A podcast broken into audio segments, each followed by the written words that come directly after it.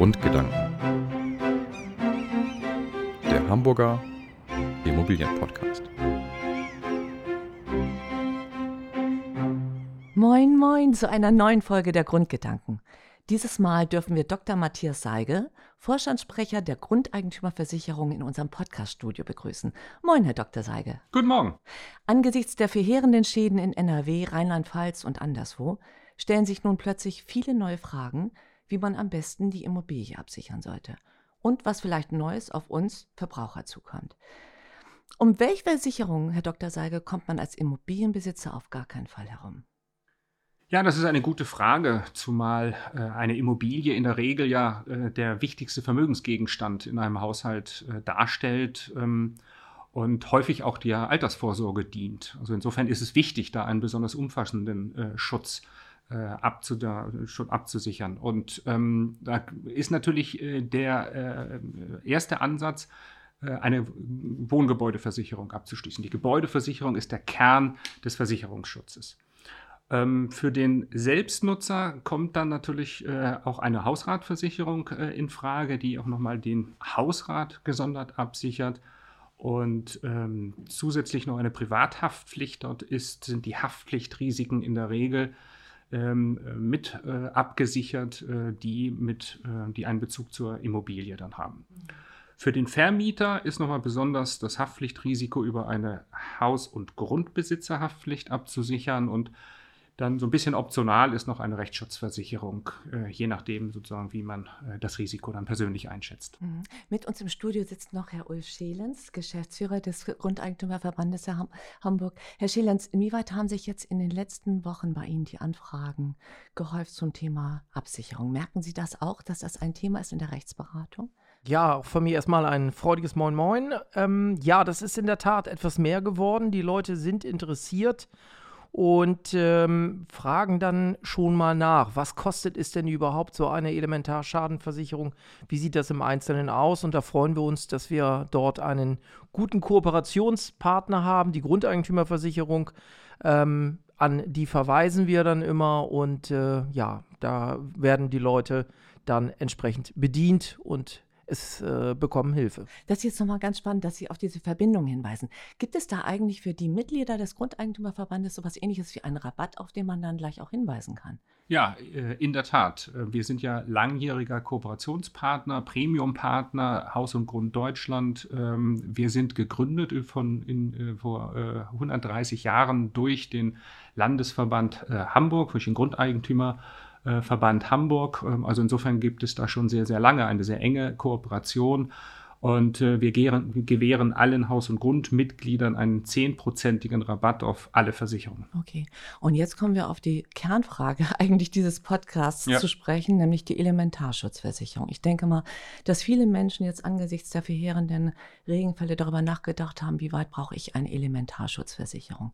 Wie lautet da die Antwort eines Experten? Ähm, auf jeden Fall. Das ähm, Elementarschutzrisiko ist äh, auf jeden Fall in den letzten Jahren deutlich angestiegen.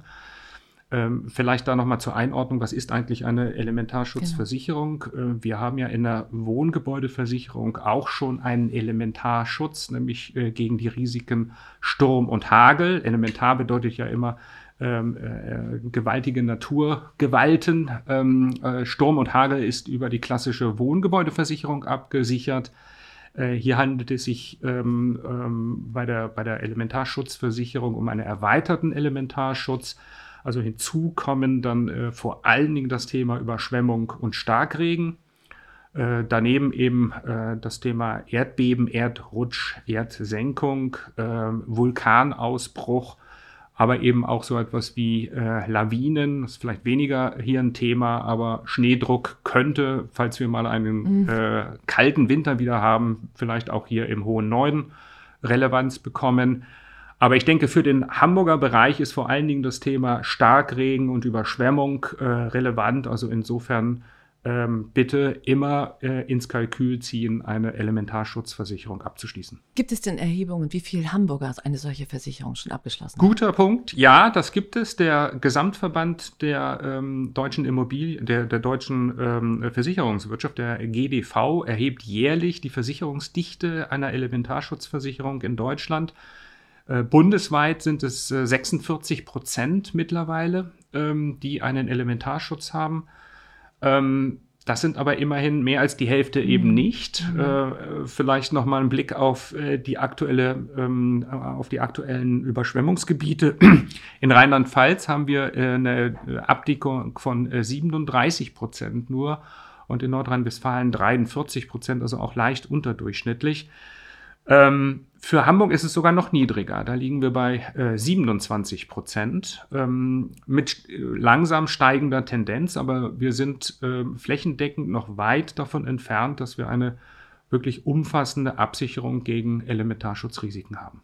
Das überrascht mich so ein bisschen, weil ich äh, mitbekommen habe, dass sehr viele Bundesländer bei solchen beispielsweise Starkregenereignissen, Überschwemmungen, Überflutungen ähm, gesetzliche Unterstützung nur dann leisten, wenn man so eine ähm, Versicherung hat.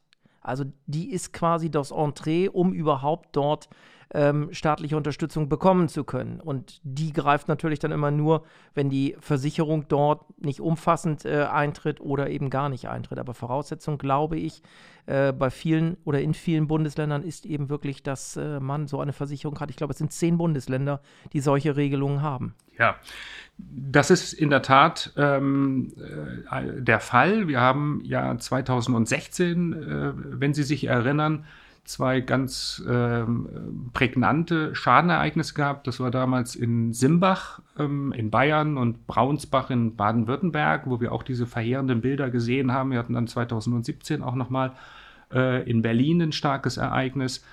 Ähm, aber im Nachgang der Ereignisse 2016 äh, ist von Bayern eine Initiative ausgegangen, die gesagt hat, wir ziehen uns jetzt bitte zurück als Land, wir übernehmen keine weiteren Risiken mehr ähm, oder auch keine Absicherung mehr. Dem sind äh, einige, nicht alle Bundesländer gefolgt, äh, Sachsen, teilweise NRW. Ähm, Baden-Württemberg hat bereits eine sehr große Abdeckung äh, von Elementarschutzrisiken. Parallel ist man äh, dann auf den GDV zugekommen und hat gesagt, bitte tut auch etwas Versicherungswirtschaft, um die Versicherungsdichte zu erhöhen. Der GDV hat eine Initiative ähm, äh, initiiert, ähm, äh, ins Leben gerufen. Stadt, Land, Unter heißt die, mit großem medialem Aufwand äh, wurde dort äh, in der Bevölkerung eben dafür sensibilisiert ähm, dass äh, Naturereignisse eben äh, steigen durch den Klimawandel und dass es wichtig ist, sich abzusichern gegen Elementarrisiken. Ganz, ganz das, kurz nochmal die Frage da ja. Was hält die Menschen überhaupt davon ab, eine solche Versicherung abzuschließen? Das ist eine gute Frage, aber ich wollte noch mal zu gucken, wie, wie ist es jetzt, aber die ja. politische Situation, ja. wie ist sie denn aktuell?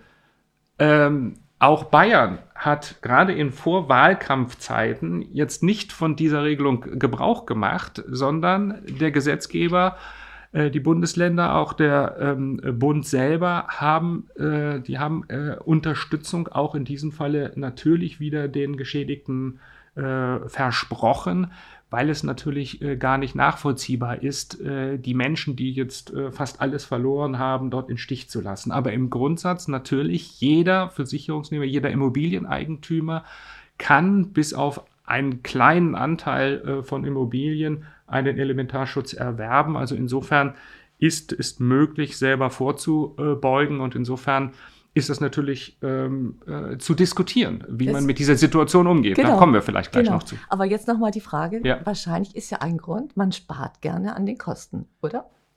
Das ähm, ist sicherlich ein Grund, ähm, aber auch da würde ich sagen, äh, für mich ist es immer wieder überraschend, ähm, dass wir für das Auto, was vor der Tür steht, äh, ohne Probleme Hunderte von Euros ausgeben äh, wertmäßig äh, macht ein Auto nur einen Bruchteil einer Immobilie äh, aus, aber für einen umfassenden ähm, Schutz der Immobilie ähm, ist man doch dann relativ zurückhaltend. Zumal, wenn Sie fragen, wo liegt preislich eine äh, Elementarschutzversicherung, äh, dann muss man ein bisschen berücksichtigen, äh, was sind so die Einflussfaktoren äh, bei, einem, äh, bei dem Preis. Das sind zwei, zwei wesentliche Elemente. Natürlich die Größe und Ausstattung des Hauses. Das definiert sozusagen die Versicherungssumme. Und das zweite ist äh, der Ort. Ähm, die, ähm, das, das größte Risiko, was äh, in der Elementarschutzversicherung abgedeckt wird, ist das Überschwemmungsrisiko. Und Dafür gibt es eine Zonierung ähm, in äh, Deutschland. Das sind die sogenannten ZÜRS-Zonen. Es sind vier ZÜRS-Zonen in der Republik äh, vorhanden. Äh, ZÜRS-Zone 1 mit dem äh, geringsten Risiko, ZÜRS-Zone 4 mit dem höchsten Risiko. Die ZÜRS-Zone 4 hat Probleme, Versicherungsschutz bekommen, zu bekommen, aber das ist nur ein Prozent des Immobilienbestandes. 99 Prozent sind versicherbar und 92 Prozent aller Immobilien befinden sich in der ZÜRS-Zone 1. Also das heißt, ähm, äh, mit, mit dem dann sozusagen geringsten Risiko und damit der, der geringsten Prämie. Und wir haben für die ZÜRS-Zone 1 bei einem Einfamilienhaus ungefähr äh, 100 Euro im Jahr äh, zu rechnen. Werden sich diese Kosten erhöhen? Ich meine, äh, Schillens guckt mich jetzt auch gerade an. Ich denke mal, wir müssen alle angesichts der Verändern, Veränderungen im Klima damit rechnen, dass die Wahrscheinlichkeit steigt. Sagen die Versicherungen auch, okay, unsere Erhebungen zeigen, diese Fälle, Risikofälle werden steigen, also werden wir auch unsere Prämien erhöhen müssen. Ist damit zu rechnen? Damit auf, ist auf jeden Fall zu rechnen. Das ist, ähm, das ist ganz klar. Deswegen kann ein umfassender Elementarschutz äh, nur begleitet werden durch die Versicherungswirtschaft, nur begleitet werden durch flankierende politische Maßnahmen. Also ähm, man muss daran denken, dass man äh, nochmal das Baurecht äh, im äh, Sinne eines ähm, ähm, höheren Elementarrisikos äh, anschaut. Also wo wollen wir bauen? Äh, wie wollen wir bauen, um dieses Risiko eben entsprechend äh, abzudecken?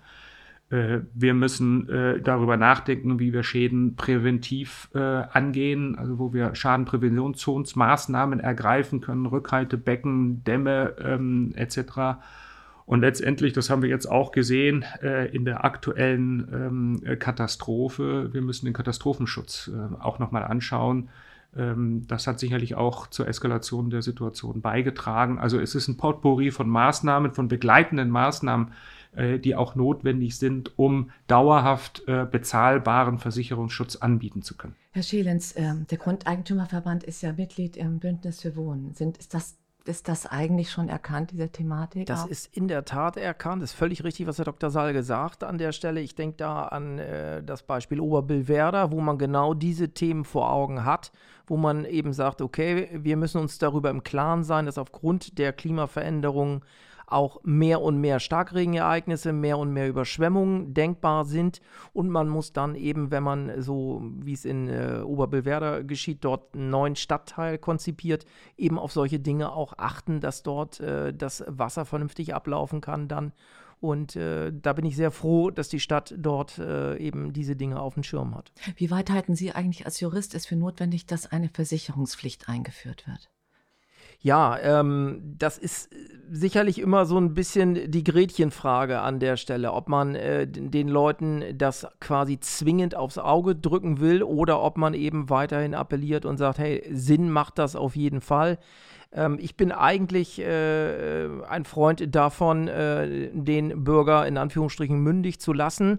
Ähm, der soll selber entscheiden, ob er das will, aber wenn man sich mit der Materie auseinandersetzt, ähm, und sich damit beschäftigt, dann kommt man, glaube ich, in der heutigen Zeit sehr schnell zu der Erkenntnis, dass diese Starkregenereignisse mehr und mehr werden. Vulkanausbruch ist nun nicht so unbedingt das Thema hier in Hamburg, aber diese, diese Starkregenereignisse, äh, die werden mehr und mehr. Wir erleben es äh, ähm, ja auch in Hamburg, wo man manches Mal dann eben äh, solche Dinge erlebt. Und deswegen macht das auf jeden Fall Sinn. Herr Dr. Salge, wie ist da Ihre Einschätzung zu? Ähm, ja, da gibt's, da wohnen so zwei Herzen in meiner Brust. Also ich äh, kann, Herr Schelins hat es ja aus juristischer Seite schon angesprochen, durchaus auch die Argumente verstehen, äh, dass wir äh, grundsätzlich Vertragsfreiheit haben ähm, äh, und ähm, wir auch ordnungspolitisch jetzt nicht unbedingt immer nach dem Staat rufen sollten, zumal eben jeder Immobilieneigentümer ähm, entsprechend die Möglichkeit hat, zumindest diese 99 Prozent einen Versicherungsschutz zu erwerben. Andererseits sehen wir, dass es nur sehr, sehr schleppend äh, funktioniert und äh, insbesondere ähm, vor Wahlkampfsituationen dann immer wieder dann doch dazu kommt, äh, dass der Staat einspringt, äh, der Steuerzahler letztendlich dann für die Risiken einsteht, äh, damit Immobilieneigentümer und Mieter gemeinsam dieses Risiko schultern. Ähm, äh, das ist natürlich von der Anreiz- und Incentivierungswirkung auch nicht optimal. Der Die Versicherungswirtschaft insgesamt ist da auch ein bisschen gespalten. Ähm, ich denke, bei einer Versicherungspflicht, so wie wie ich es eben gerade ausgeführt habe, wenn diese kommen sollte, ist es wichtig, eben politisch das Ganze zu flankieren Richtung Baurecht, Richtung Schadenprävention, Richtung Katastrophenschutz. Nur dann kann letztendlich eine Versicherungspflicht auch bezahlbaren Versicherungsschutz ähm, anbieten. Wagen Sie eine Prognose, inwieweit mit einer Versicherungspflicht nach den Wahlen zu rechnen sein wird? Also ich. Ähm ich frage das deshalb, weil Frau Professor Monika Schnitzer, Ökonomin und Wirtschaftsweise, hat sich in einem, einem Interview klar ja. dafür ausgesprochen und ja. hat gesagt, das wird da kommen. Also insofern würde mich jetzt mal interessieren, Sie werden das ja wahrscheinlich als eher noch beobachten können, als wir Außenstehende, was in Berlin da so gerade besprochen wir wird. Sind, wir sind sehr gespannt auf den Blick in die große Kugel, Herr Dr. So ja, ja. Die große Kugel. Also Oder ist hinter eine, die Kulissen. Äh, eine, äh, eine persönliche Einschätzung, die ich dort habe. Ähm, die Situation, die wir jetzt aktuell haben, haben wir ja nicht zum ersten Mal. Wir haben 2002 und 2013 eine große Oderflut gehabt. Wir haben die Starkregenereignisse, die ich geschildert habe, gehabt. Und jedes Mal kam der Ruf nach einer Pflichtversicherung. Auch dieses Mal äh, wurde diese Stimme wieder laut.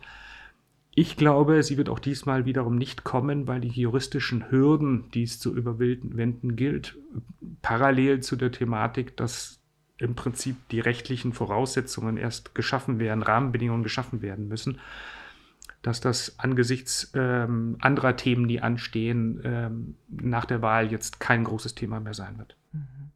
Äh, mich würde interessieren und wahrscheinlich auch viele Zuhörer und Zuhörerinnen, was übernimmt eigentlich eine Versicherung in einem solchen Schadensfall? Es muss ja nicht immer jetzt Elementarschaden sein, aber vielleicht fangen wir doch trotzdem nochmal damit an.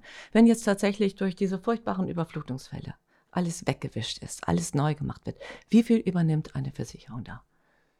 Naja, grundsätzlich ist das eine sogenannte Neuwertversicherung und ähm, man, äh, die Versicherung übernimmt alle Kosten, um ähm, den Zustand vor dem Schaden wieder ähm, äh, wiederherzustellen. Also das ähm, äh, geht bis dahin, dass wenn ein Haus dann nicht mehr bewohnbar ist und abgerissen werden muss, ähm, äh, dann wird ein neues ähm, äh, Gebäude in, in, gleicher Wertigkeit, äh, äh, aber zu heutigen Baukosten ähm, hergestellt. Also insofern, das ist eine ganz klassische Neuwertversicherung. Bei der Elementarversicherung gibt es eben noch den Besonder, die Besonderheit eines, eines äh, Eigenbehalts ähm, um auch ein Stück weit Anreizwirkung für den ähm, äh, Versicherungsnehmer auszuüben, um auch ein bisschen Vorsorge zu treffen. Das sind äh, bei der GEV äh, 10 Prozent, äh, maximal 5000 Euro. Ähm, der Eigenbehalt ist äh, bei jedem äh, Versicherer gegeben, also auch wenn Sie in den Markt schauen, aber die Regelungen sind ähm, ein bisschen unterschiedlich. Aber wie gesagt, grundsätzlich sind alle Kosten damit verbunden, um den Sach, den, den, ähm, äh, den, den, den, die versicherte Sache wieder so neuwertig aufzubauen. Sie haben es eben jetzt schon zweimal gesagt, Neuwertversicherung. Äh, vielleicht klären Sie uns einmal noch aus. Es gibt ja auch den Begriff der gleitenden Neuwertversicherung. Was ist das im Einzelnen und äh, was für andere Spielarten gibt es da noch? Hm. Okay, also das ist nicht die gleitende Neuwertversicherung, sondern eigentlich ist es ein gleitender Neuwertfaktor. Also die Wohngebäudeversicherung ähm, erfährt in der Regel ähm, zum 1.1. immer eine äh, Beitragsanpassung. Äh, das äh, geschieht aufgrund einer gutachterlichen äh, Bewertung. Dort äh, fließen verschiedene Faktoren äh, mit ein, unter anderem der Baukostenindex ähm, äh, die Logik dahinter steht, äh, da eine Immobilie eben äh, zu einem Neuwert äh, errichtet werden muss, bedeutet äh, eine Baupreissteigerung letztendlich auch höhere er, ähm, äh, Erstellungskosten und Wiedererstellungskosten. Und dieser kleine Faktor wird dann zu jedem ersten ersten wiederum ähm, auf die Prämie draufgeschlagen, sodass im Prinzip immer eine kleine Versicherung, also insofern könnte man das tatsächlich sehen, für die die Preissteigerung des Baupreisindex zum 1.1. Äh, dann dazukommt. Aber das stellt eben sicher, diese jährliche Anpassung, dass auch im Schadenfall letztendlich äh, zu den dann geltenden Baukosten eben ein im schlimmsten Fall ein neues Gebäude erstellt werden Jetzt kann. muss ich ganz kurz mal nachhaken. Die Baukosten sollen um 20 Prozent gegenüber dem Vorjahr gestiegen sein. Ja. Was bedeutet das jetzt praktisch für die Versicherungsbelastung, die künftige Belastung der Verbraucher? Also es ähm, ist ein, ein gleitender äh, Baupreisindex. Also es ist jetzt nicht, dass das letzte Jahr äh, komplett äh, in, in äh, die Anpassung halt hineinfließt. Ähm, also insofern ist das ein längerer Zeitraum, den man da äh, auch abbildet und äh, im Prinzip einen gewissen äh, Trend dann halt abbildet. Ähm, ähm, aber in der Tat äh, führt möglicherweise die äh, Baupreisentwicklung tendenziell auch zu entsprechenden Mehrkosten in der Wohngebäudeversicherung. Das heißt für mich konkret als Versicherungsnehmer, ich muss selbst nichts tun innerhalb von einem Jahr zum anderen, außer die jeweils erhöhten Prämienrechnungen zu zahlen. Oder muss ich mich auch in irgendeiner Form dort äh, einbringen? Auch unter dem Aspekt, wenn ich äh, zum Beispiel ein Wärmedämmverbundsystem aufbringe auf mein Wohngebäude. Was ist da konkret zu veranlassen an der Stelle? Ja, also ähm, das eine ist sozusagen die äh, Anpassung des Versicherungsschutzes an den Baupreisindex. Das haben wir eben gerade besprochen. Es macht natürlich trotzdem Sinn, einmal im Jahr, das empfehlen wir immer, den Versicherungsschutz anzuschauen. Ähm, insbesondere wenn es Risiko und damit häufig auch prämienrelevante Veränderungen äh, gibt am Gebäude. Also ähm, das Klassische ist, ein Dach wird ausgebaut, ein Keller wird bewohnbar gemacht. Ich habe einen Wintergarten äh, angebaut oder ein neues Gartenhäuschen äh, im äh, Garten errichtet.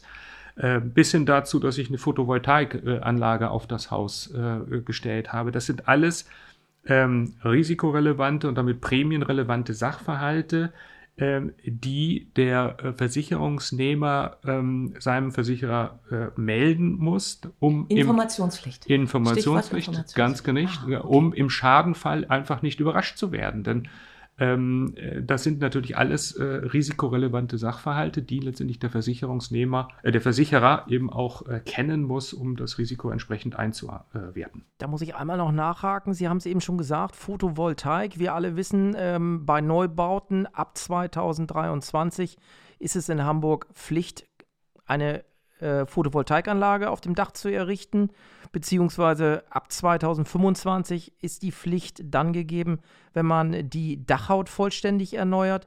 Wird die mit abgedeckt von der Wohngebäudeversicherung oder muss ich die extra versichern, die Photovoltaikanlage auf dem Dach? Also wie eben gerade äh, gesagt, also es ist möglich, über die Wohngebäudeversicherung eine Photovoltaikanlage äh, abzuschließen. Sie ist aber nicht automatisch drin enthalten. Also sie ist sozusagen anzeigepflichtig. Ähm, und dann wird sie eben entsprechend äh, inkludiert mit einem kleinen äh, Prämienaufschlag. Und was ist, wenn ich dieser Pflicht nicht nachkomme? Weil handle ich dann fahrlässig, wenn es beispielsweise zu einem Schaden kommt? Sagt die Versicherung, okay, du hättest uns das alles melden müssen und nachversichern müssen, hast du nicht getan. Womit muss man dann rechnen? Ja, das kommt ein bisschen dann, dann drauf an, äh, auch ein Stück weit, ähm, äh, wie, wie, äh, wie die Beziehung sozusagen ist, die Situation. Ähm, äh, grundsätzlich, äh, nach den Versicherungsbedingungen, ist der Versicherer jetzt erstmal zum, zum Schaden frei, nicht? weil das ist ein Thema, was äh, unter die Informationspflichten halt fällt. Das muss im, entsprechend ähm, äh, ge, äh, gemeldet werden, um auch entsprechend äh, in den Versicherungsschutz äh, inkludiert zu werden. Ähm, natürlich kann man mit dem Versicherer dann halt sprechen und sagen, vielleicht gibt es da eine, eine Kulanzregelung, aber das ist, äh, da gibt es keinen Anspruch drauf, sondern ist äh, letztendlich individuell zu entscheiden und zu verhindern. Das heißt also, wenn ich dieser Pflicht nicht nachkomme und das nicht gemeldet habe, kann ich eventuell auf den Kosten sitzen bleiben ja, im Fall das eines ist so. Ja. Mhm. Okay. Ist das denn, also das ist das Thema Fahrlässigkeit oder ist das nochmal ein Die gesonderter Info Punkt? Inf Informationspflicht, ähm, die ja sowohl beim Abschluss äh, des, Versicherungsunterne des Versicherungsvertrages als auch während der Vertragslaufzeit als ähm, äh, Verpflichtung auf Seiten äh, des Versicherungsnehmers äh, besteht. Auch Sie können sich vorstellen, auch beim Abschluss äh, ist es ja wichtig, alle Informationen, die wichtig sind, ähm, wahrheitsgemäß und vollständig äh, äh, zu dokumentieren auf Seiten äh, des Versicherungsnehmers, des Kunden, äh, damit es dem ähm, Versicherungsunternehmen eben auch möglich ist, ähm, die Immobilie, das, den versicherten Gegenstand richtig einzuschätzen. Herr Schelens, mich würde mal interessieren, wie weit kann man diese Kosten eigentlich auch auf Mieter umlegen? Wir reden ja über dieses Thema unter anderem, weil vielleicht viele hoffen, ach, diese Kosten kann ich umgehen. Dann habe ich sie halt nicht. Aber wenn ich jetzt wirklich pflichtgetreu das alles mache, habe ich natürlich auch einen Batzen Geld. Also ich weiß gar nicht, wo liegt so ungefähr der Durchschnittsbeitrag für eine Versicherung einer, sagen wir mal, 100 Quadratmeter großen Immobilie oder 120 Quadratmeter großen Immobilie?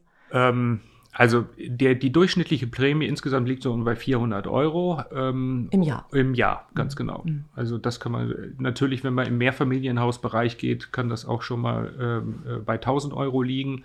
Nicht? Aber so ein klassisches Einfamilienhaus äh, im durchschnittlichen Alter hängt auch immer vom Alter ab, von der Ausstattung. Das variiert von äh, sehr, sehr stark, aber so im Durchschnitt rechnet man mit 400 Euro.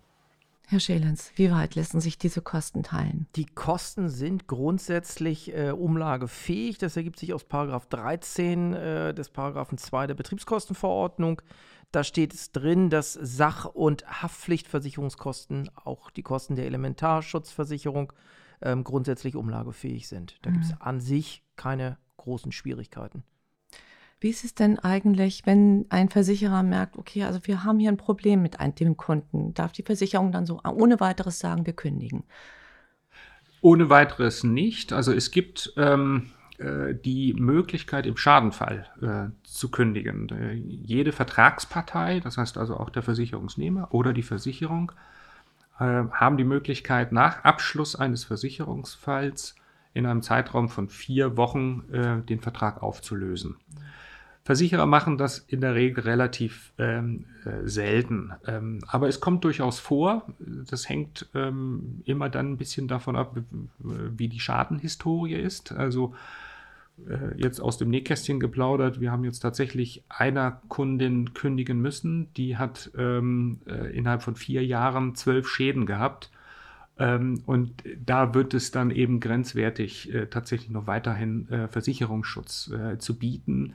Ähm, es kommt leider durchaus vor, dass der ein oder andere ähm, äh, auch Vermieter über eine äh, Versicherung versucht, gerade das Leitungswassernetz äh, zu sanieren. Das, das geht, das funktioniert natürlich auf Dauer nicht. Ich kann immer da auch nur die Vermieter äh, dahingehend äh, beraten, dass sie äh, versuchen, eher kleinere Schäden selbst zu übernehmen und nicht alle Kosten auf den ähm, Versicherer abzuwälzen. Denn möglicherweise kommt man dann, läuft man in ein äh, Kündigungsszenario dann rein und dann wird es sehr, sehr schwer, Versicherungsschutz auf den Markt zu bekommen. Das ist ja häufig auch so bei Autoversicherungen, da kenne ich das auch, dass man genau überlegen muss, ob man an der Stelle nicht den Schaden selbst trägt oder ob man die Versicherung in Anspruch nimmt.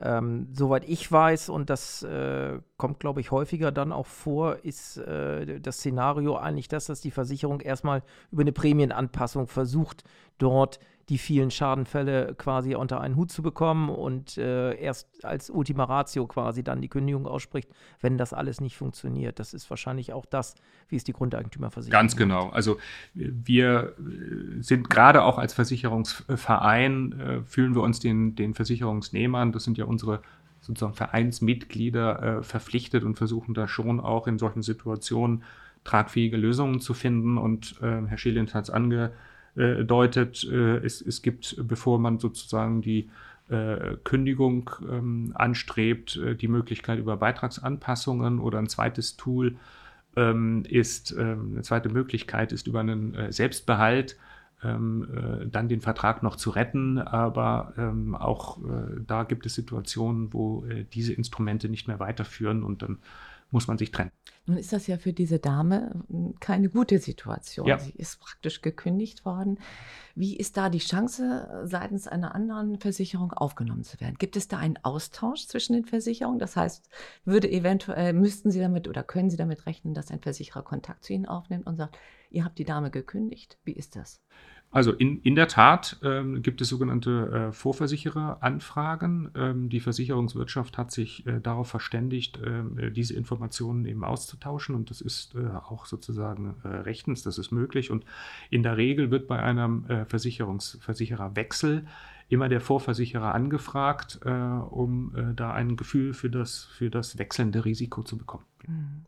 Herr Schelens, äh, kann das sein, dass so eine Dame dann tatsächlich überhaupt nicht versichert werden kann, weil dann ein anderer Versicherer auch sagt, okay, wir wissen von deiner Vorgeschichte, können Sie da als Jurist? Das kann, kann durchaus passieren. Wir sind ja in dem Bereich Vertragsfreiheit und wenn dort verschiedene Versicherungen, aus welchen Gründen auch immer, sagen, wir möchten dir kein Vertragsangebot machen, dann kann das im schlimmsten Fall auch dazu äh, führen, dass dann die Dame oder der Kunde dann eben ohne Versicherung dasteht, so bitter wie das ist. Also ich denke, dass ähm, was in dieser Situation eben ganz wichtig ist, ist äh, einem neuen Versicherer dann sehr deutlich zu machen, äh, dass in diese Immobilie, mit der ja anscheinend äh, im Leitungswasserbereich äh, ein Problem vorherrscht, äh, dass in diese Immobilie investiert wurde. Also ich mhm. denke, das wird das nächste sein, dass man sagt, okay, das Leitungswassersystem muss komplett renoviert werden. Wir haben äh, investiert, sodass die Schadenwahrscheinlichkeit dort deutlich reduziert wird und dann wird auch ein ähm, Versicherer wieder ähm, äh, Versicherungsschutz ähm, anbieten können. Mhm. Ich fand ganz spannend bei der Recherche, da habe ich gesehen, das Deutsche Institut für Servicequalität hatte unlängst mehr als 160 Versicherer gebeten, innovative Produktneuheiten einzureichen. Die GEV wurde dabei für ihr Ferienhauskonzept ausgezeichnet. Also wir machen mal einen kleinen Themensprung. Wollen Sie mal kurz erläutern, was es damit auf sich hat? Weil es sind ja viele Menschen, die jetzt auch gerade in diesen Zeiten in die Zweitimmobilien, das Ferienhaus investiert haben. Fand ich sehr spannend. Ganz genau, das war auch äh, letztendlich unsere Überlegung. Äh, diese besondere Situation ist ja ein Trend, ähm, äh, diese besondere Situation äh, auch äh, versicherungstechnisch zu begleiten. Wir sind ja als Spezialversicherer für Immobilien, fühlen wir uns besonders eben auch dieser Klientel verpflichtet, des Immobilieneigentümers und das Ferienvermietungsthema ist einfach äh, in aller Munde. Die Idee bei unserem Ferienhauskonzept äh, ist, äh, dass wir im Prinzip drei äh, Versicherungen bündeln.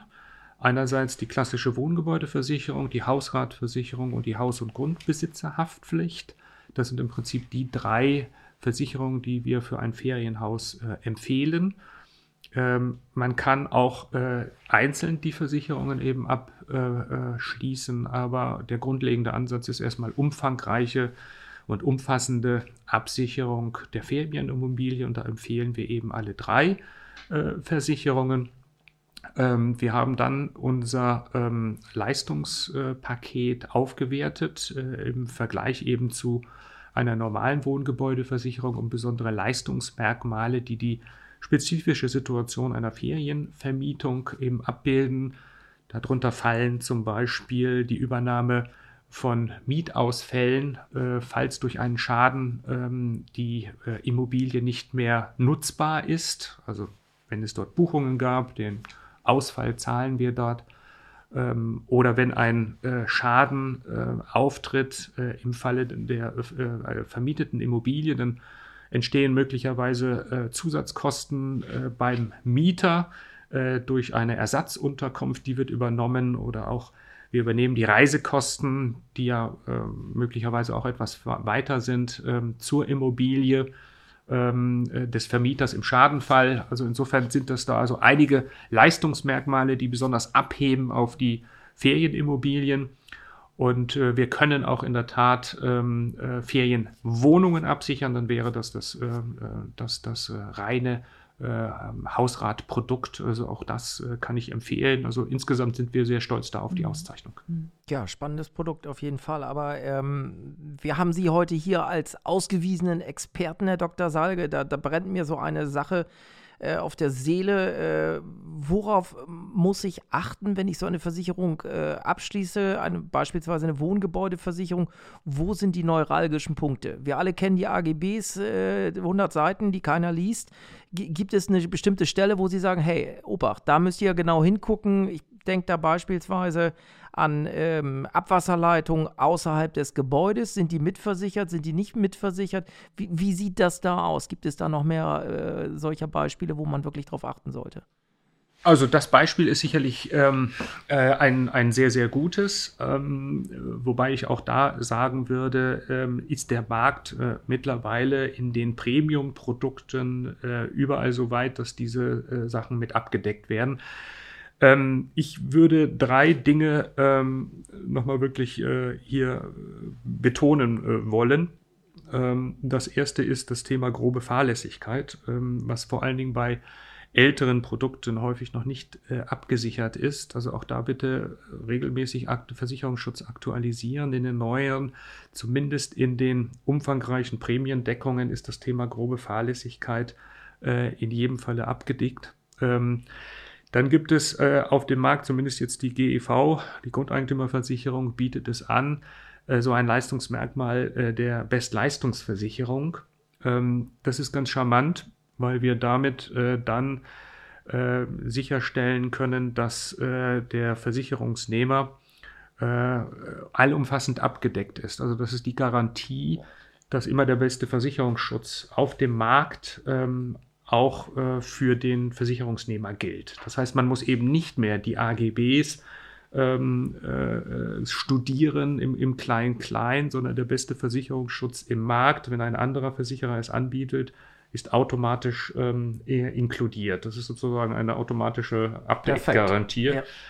Und das Dritte, darauf möchte ich nochmal hinweisen, äh, wir hatten es angesprochen, ist wirklich dringend äh, den Elementarschutz mit einzuschließen. Das ist heute ganz wichtig, weil ähm, die Risiken einfach steigen und äh, der Vermögensgegenstand einfach äh, so wichtig ist.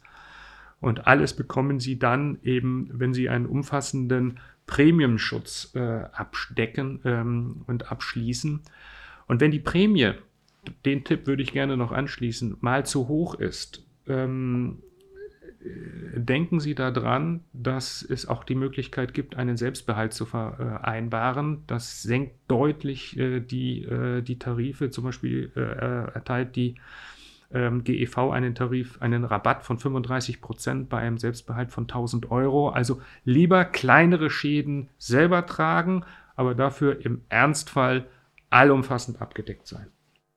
Ja, Nochmal ein ganz wichtiger Tipp, tolle Schlussworte finde ich, ein wichtiger Appell. Ich hoffe, liebe Zuhörer, Zuhörerinnen, Sie fühlen sich jetzt besser informiert. Ich auf jeden Fall. Äh, wir haben gestaunt. Vielen, vielen herzlichen Dank, Herr Dr. Salge, dass Sie hier waren und so informativ äh, diese Punkte erläutert haben. Wir hören uns wieder in zwei Wochen, wenn wir wieder rund um die Immobilie informieren. Ich hoffe, bis dahin bleiben Sie gesund und uns gewogen und teilen Sie vielen Menschen davon mit. Wir freuen uns. Und ich sage jetzt einfach mal Tschüss. Tschüss, tschüss. Tschüss.